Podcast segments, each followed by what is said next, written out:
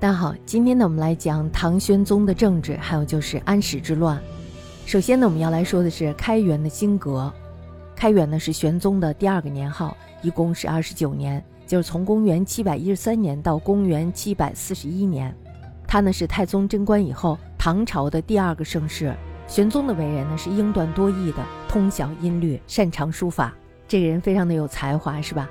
他自诛除了太平公主，政府呢这时候已经没有什么政敌存在了，于是这时候他又有时间搞这个政治的革新。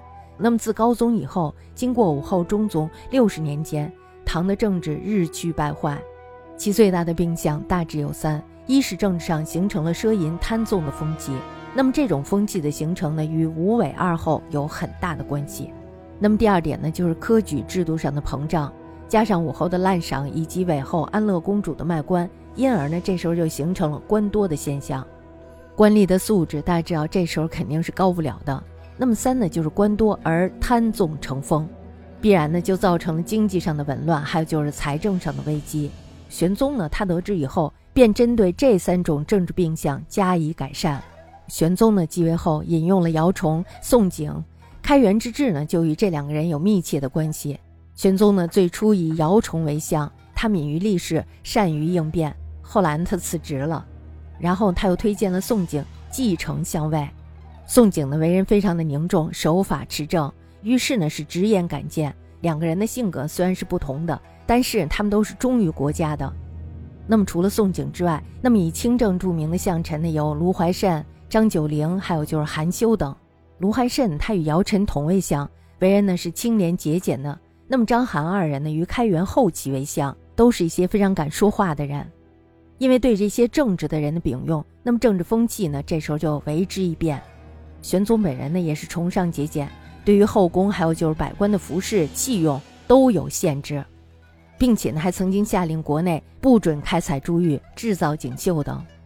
官员多是盛唐政治上的一个最大的缺点。那么造成这个现象的主要原因呢，是唐代仕进之徒非常的多。除了五花八门的科举考试之外，而且呢还有门荫纳财、全选等办法，因此呢官吏是越来越多。那么玄宗对于这种现象并未彻底的改革，主要是因为这时候呢科举已经成了风气了，无法取消。那么在他即位以后呢，虽然是废除了不少的冗官，但是呢由于科举登进，还有就是以他图入仕的人，每年呢仍有数千人。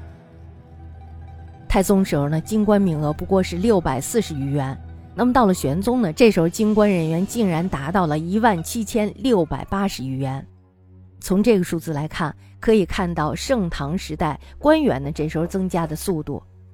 但是呢，玄宗对于吏治甚为讲求，他下令加强而且严格执行官吏的考选，并且呢以有才识的京官外放为都督刺史，又以这个有绩效的地方官调经任用，用来增加他们的行政经验，还有就是办事能力。经济方面呢，玄宗也曾经加以整顿。开元九年，也就公元七百二十一年的时候，曾经呢以这个宇文融清查逃亡户口，还有就是籍外田地，查获伪造的非常的多，一共有八十余万户。田地呢也是这样。此外呢，玄宗早年他是不信神仙的，对儒术呢是非常的爱好的。那么到开元初的时候，他采纳了姚崇的建议，对僧尼大加淘汰。以韦望勒令还俗的人达到了一万两千人，并且呢禁止营造寺院、铸造佛像，以及写经等百官亦不得与僧尼道士往来。由于玄宗君臣他们细心的隔壁，唐帝国呢这时候再度进入了一个富强康乐的时代。据说呢，当开元盛世，米价便宜到每斗十三个钱。今天的山东省一带的清冀等州，斗米呢只要三钱，社会秩序呢是异常的良好。行旅可以行万里不吃寸兵，也就是说，它的社会秩序呢是非常良好的，人口呢也是急速的增加。开元二十八年，也就公元七百四十年的时候，全国共有户八百四十一万两千八百七十一，人口呢有四亿八百一十四万三千六百九十人。大家看一下，这比起贞观之治那个时代，几乎是增加了两倍。那么关于制度方面，开元呢，他曾经有一项非常重要的变革，那就是废除了府兵制而改制郭旗，也就是废除了征兵制而改采用募兵制。唐呢自太宗以后，因为国家的承平，这时候大举征兵的时候就很少，府兵呢这时候就成为了一种备而不用的庞大的消耗。同时呢，这个制度的本身也因为业务的停滞而出现了许多的弊病。因此呢，唐氏从开元六年，就公元七百一十八年起，这时候呢就开始计划逐渐废除府兵。其后呢，宰相张说，以轮番宿卫的府兵不能按时到达，而且呢逃亡过多，无法补充。因此呢，奏请宿卫兵改为募兵。那么在十一年，就公元七百二十三年的时候，招募了十二万人，号称是长从宿卫。那么到了第二年的时候，就改名了，改名为郭旗。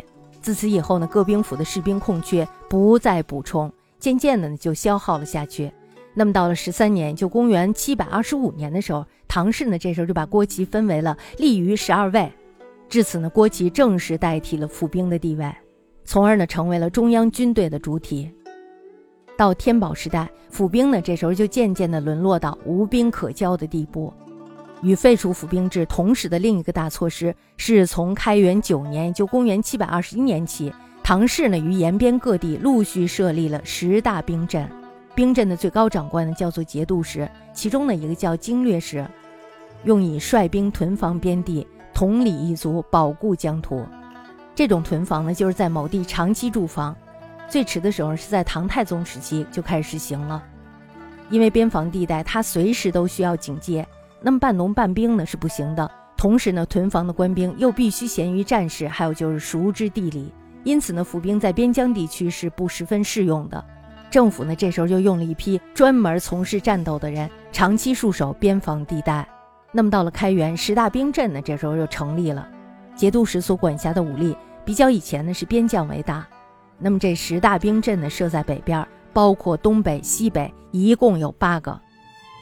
西边呢是一个，南边呢是一个，共统兵四十八万六千九百人，以二十万的首都卫戍部位与四十八万的边防军相比较呢，显然是外重内轻，与府兵制全盛时代的局面完全相符。那么这种情形的，造成呢终于在三十年后发生了严重的后果。这个其实我们说到这儿的时候，大家也是能够想象到的，是吧？